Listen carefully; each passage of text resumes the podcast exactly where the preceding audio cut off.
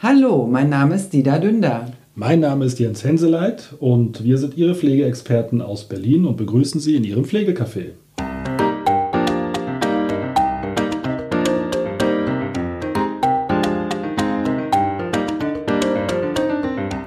Hallo und herzlich willkommen hier bei uns in unserem Pflegecafé. Wir freuen uns, dass Sie uns wieder Ihr Gehör schenken.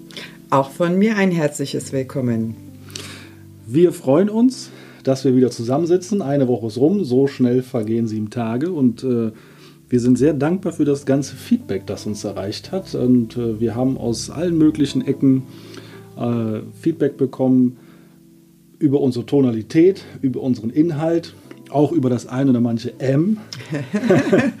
und wir werden uns diese Sachen natürlich zu Herzen nehmen und äh, begrüßen Sie in dieser Woche zu dem Thema Pflegebegutachtung.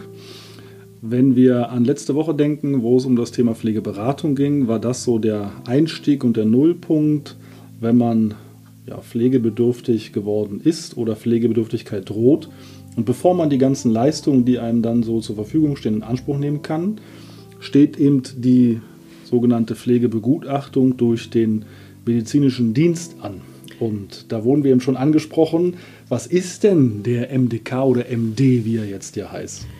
Genau, der MDK, den wir letztes Mal nicht so näher äh, erklärt haben, das wollen wir heute machen. Das ist der medizinische Dienst der Krankenversicherung, in dem Fall halt auch äh, tätig für die Pflegeversicherung, sowohl für die gesetzliche Pflegeversicherung als auch für die private die gehen im Grunde genommen im Auftrag der Krankenversicherung, der Pflegeversicherung raus und begutachten. Der Hintergrund ist der, die Kassen- und Pflegekassenmitarbeiter äh, sind nicht äh, medizinisch so gut ausgebildet, dass sie diese Begutachtung durchführen können.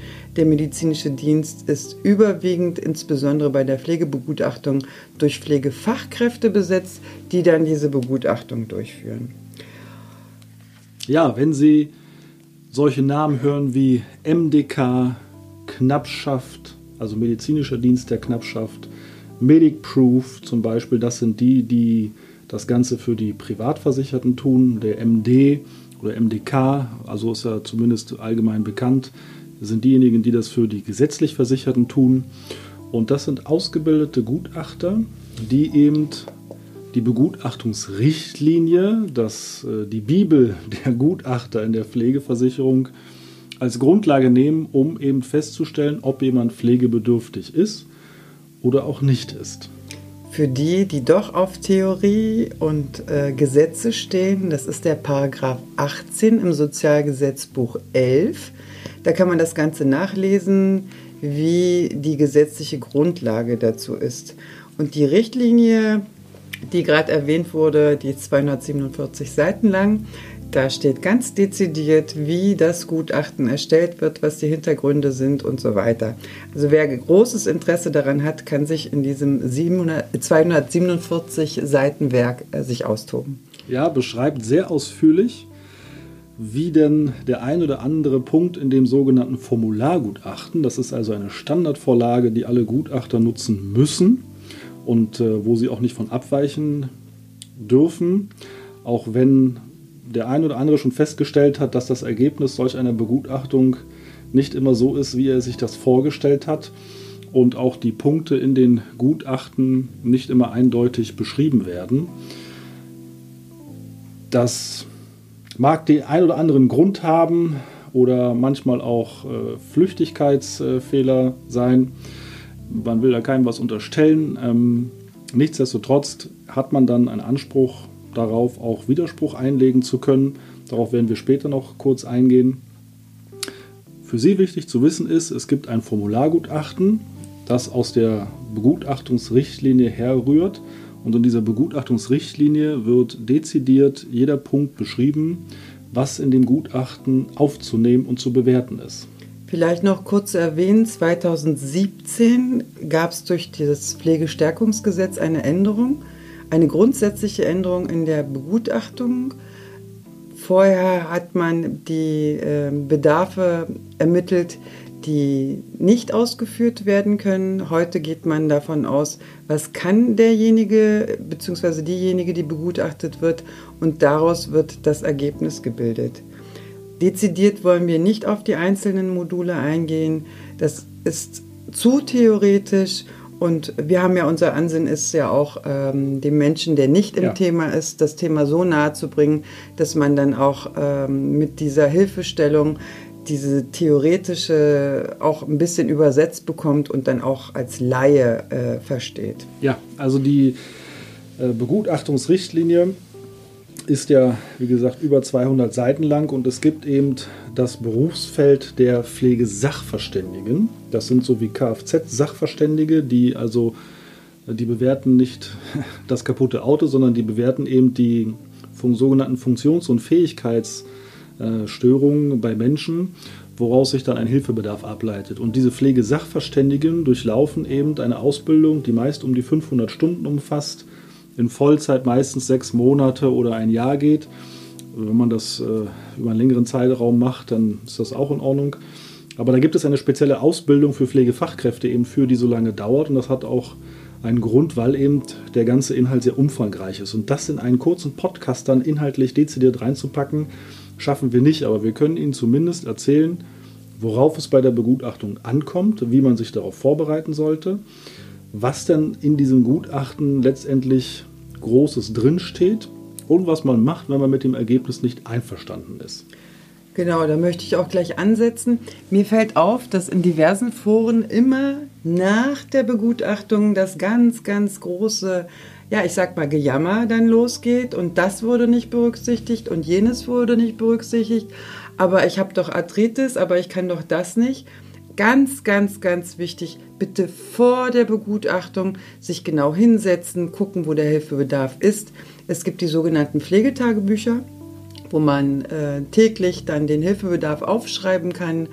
Bei Pflegebedürftigen, die das selber nicht machen können, die kognitiv, also geistig eingeschränkt sind, ist es sogar sehr, sehr wichtig, weil in dieser Begutachtung, die 20, maximal 40 Minuten dauert, kann man das gar nicht sehen. Und momentan aufgrund der Corona-Zeit wird sowieso oder wurde telefonisch begutachtet. Da kann man das dann auch nicht sehen. Deswegen ist es umso wichtiger, dass alle Defizite, alle Hilfebedarfe dann auch aufgeschrieben werden und in der Aufregung der Begutachtung dann nicht vergessen werden. Also ganz wichtig. Ja, und es ist auch völlig gleich, ob das dann inhaltlich so ist, wie der Gutachter oder die Gutachterin das braucht. Wichtig ist, dass man seinen Hilfebedarf oder die Punkte, wo man eben Unterstützung benötigt, dokumentiert, für sich selber auch. Man kann das in Kopie an dem Tag der Begutachtung der, der Gutachterin auch in die Hand drücken. Die nehmen das dann mit und müssen ja. das dann auch ins Gutachten mit einfließen lassen und müssen sich dann eben dort die Sachen raussuchen, die relevant sind. Im besten Fall hat man aber vorher sich tatsächlich eine Pflegeberatung geholt oder eine Beratungsperson, die sich eben in diesem Feld auskennt, also wie gesagt Pflegeberatung oder eben Pflegesachverständige. Wenn man da bei Google mal das Wort eingibt, wird man schon fündig werden und zwar sehr viel. Es gibt nämlich eine Reihe von Pflegesachverständigen, die tätig sind. Die bereiten einen dann auf diese Begutachtungssituation vor und gucken sich schon mal an, wo besteht denn Hilfebedarf, wo würde der in dem Gutachten eingeordnet werden und was könnte das potenzielle Ergebnis sein. Also die legen das nicht fest und die können auch nicht sagen, so ist es, sondern die können eine Prognose abgeben und einschätzen, was ungefähr rauskommt. Und nehmen wir jetzt mal an, der Pflegesachverständige, den man sich selber geholt hat, kommt eben zu der Einschätzung Pflegegrad 2 und am Ende kriegt man einen Bescheid von der Kasse, da steht dann abgelehnt drin, mhm. zum Beispiel. Dann könnte man gucken, okay, was hat denn mein Pflegesachverständiger, meine Beratungsperson ermittelt und wo liegt dann der Unterschied zu dem, was der medizinische Dienst ermittelt hat und könnte darin Widerspruch einlegen, wie man das macht, erzählen wir gleich noch. Zuallererst möchten Sie aber bestimmt wissen, was denn so in diesem Gutachten drinsteht. Genau, was wird denn ermittelt? Also ich das, das Pflegegutachten ist eins der aussagefähigsten Gutachten, die den Kassen auch zur Verfügung gestellt werden. Da stehen nicht nur die äh, Erkrankungen, nicht nur die Diagnosen, sondern wirklich der Hilfebedarf. Und hier möchte ich Ihnen auch empfehlen, manches ist halt auch peinlich. Es ist klar, es kommt eine fremde Person zu Ihnen nach Hause oder auch telefonisch und Sie sollen dann die empfindlichsten Dinge über sich erzählen oder über Ihren Angehörigen. Inkontinenz ist so ein großes Thema, ja, wo man genau. sich schämt, wo man dann darüber auch nicht erzählen möchte. Aber letztendlich ist das der Hilfebedarf und durch diese einzelnen Hilfebedarfe, die dann festgestellt werden, kommt dann die Endsumme, das Endergebnis und dann entsprechend dann der berechtigte oder gerechtfertigte Pflegegrad. Nur so kommen Sie zum Ergebnis. Also keine falsche Scham bitte. Ja, fangen wir einmal vorne an.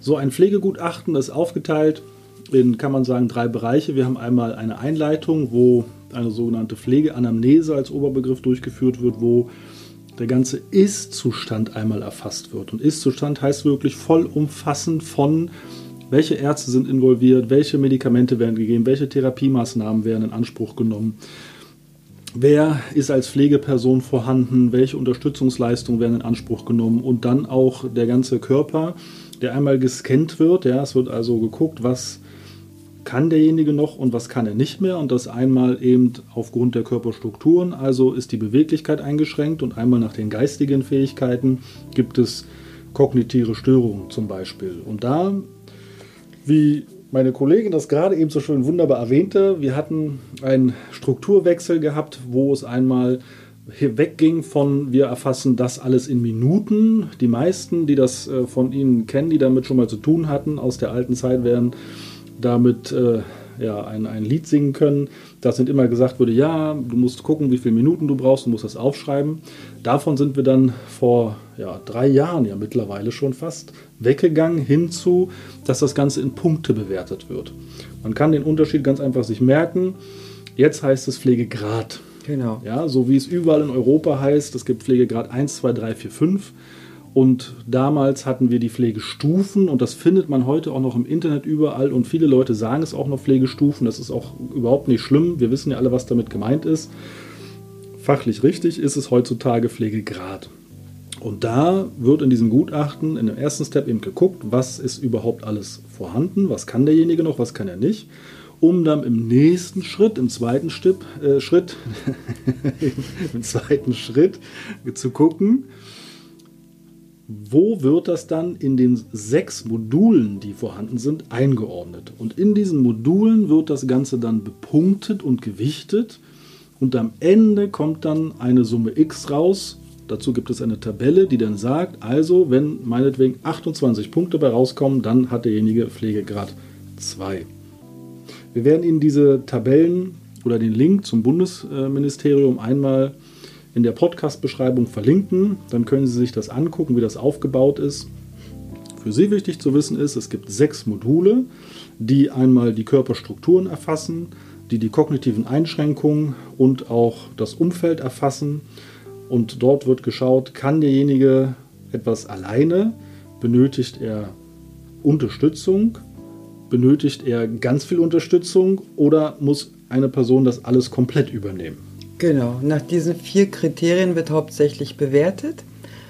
Und ähm, die Begutachtung selber richtet sich nicht nur auf die körperlichen Einschränkungen, sondern es wird auch geschaut, wie die wohnliche Situation ist, ob es da gegebenenfalls irgendwelche Hindernisse, Barrieren gibt, die gegebenenfalls äh, behoben werden können im Rahmen der wohnumfeldverbessernden Maßnahme.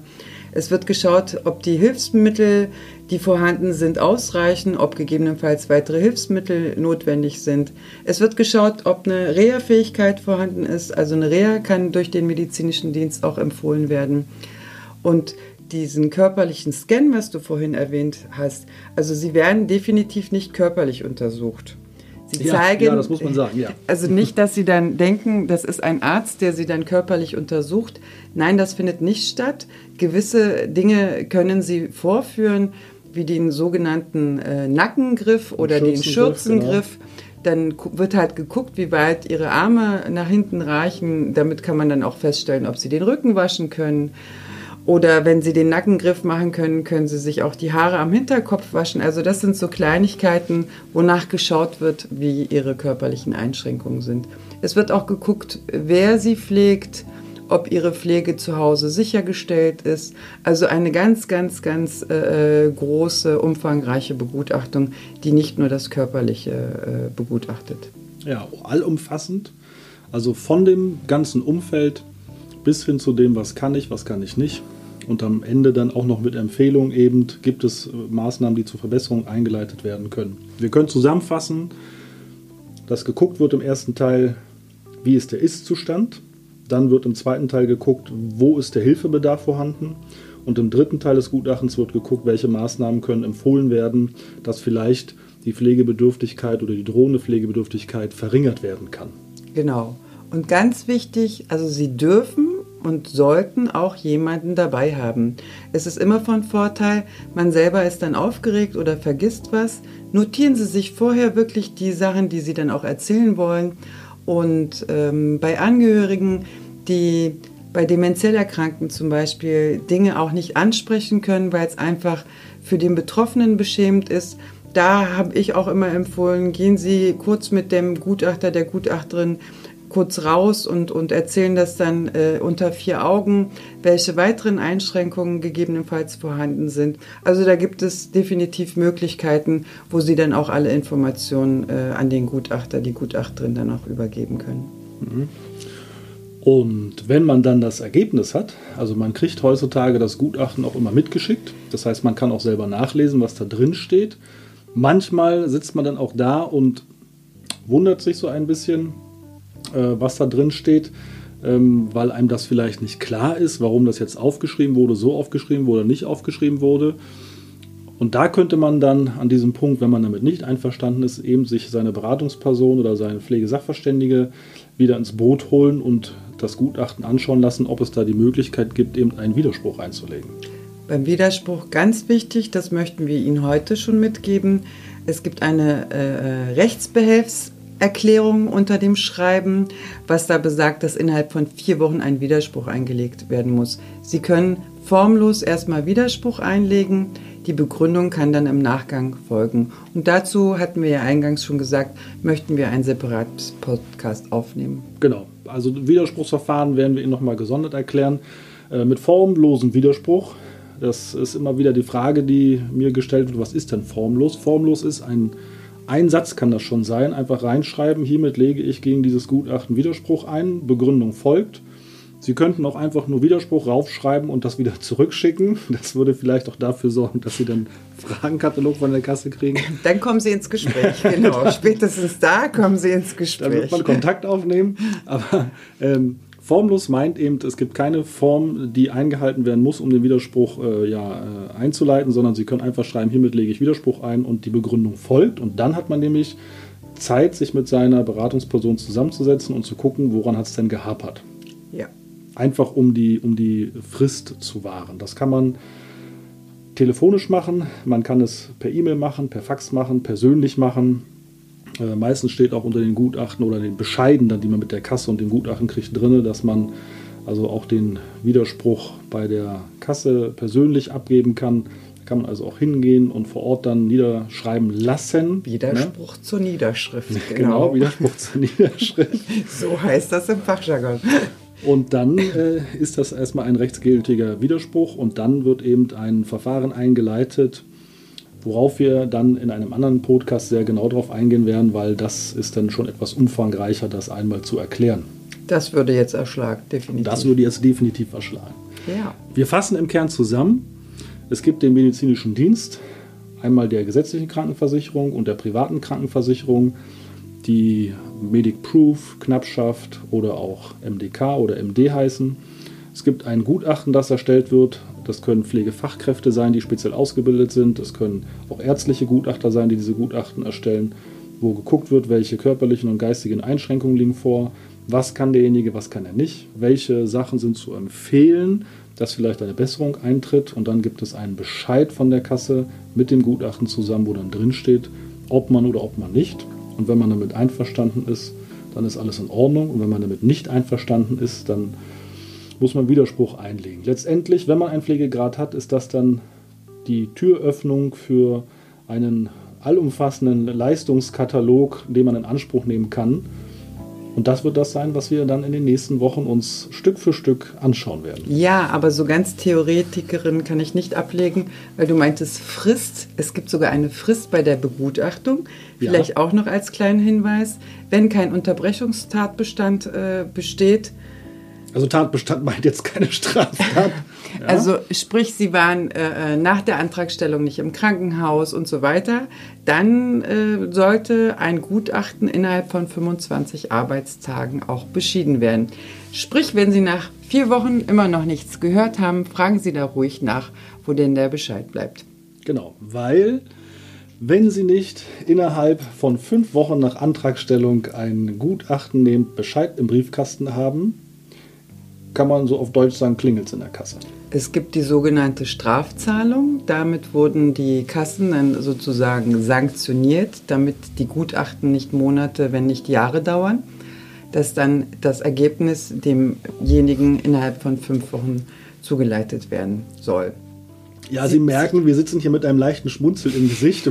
Es hat einfach den Hintergrund, dass wir beide schon durchaus der Meinung sind, dass das richtig so ist, weil es mal eine Zeit gab, wo es teilweise extrem lange gedauert ja. hat, bis diejenigen mal einen Bescheid bekommen haben. Und wenn man in der Situation ist, dass man eben Hilfe bedarf, und es ist eben so, wir hören diesen Spruch sehr häufig, es geht mir nicht ums Geld, aber ohne diesen Zuschuss aus der Pflegeversicherung ist es teilweise nicht möglich, überhaupt eine Pflege zu in Gang zu setzen. Ja. Und deswegen ist dieses Geld, diese monetären Mittel und auch die anderen Leistungen, die man aus der Pflegeversicherung erhält, wenn man einen Pflegegrad hat, extrem wichtig. Und deswegen kann es eben nicht sein, dass man Monate und Wochen auf seinen Bescheid wartet. Und deswegen ist eben diese Fünf-Wochen-Frist unserer Meinung nach genau richtig. Ja, in diesem Sinne bereiten Sie sich bitte vor der Begutachtung darauf vor.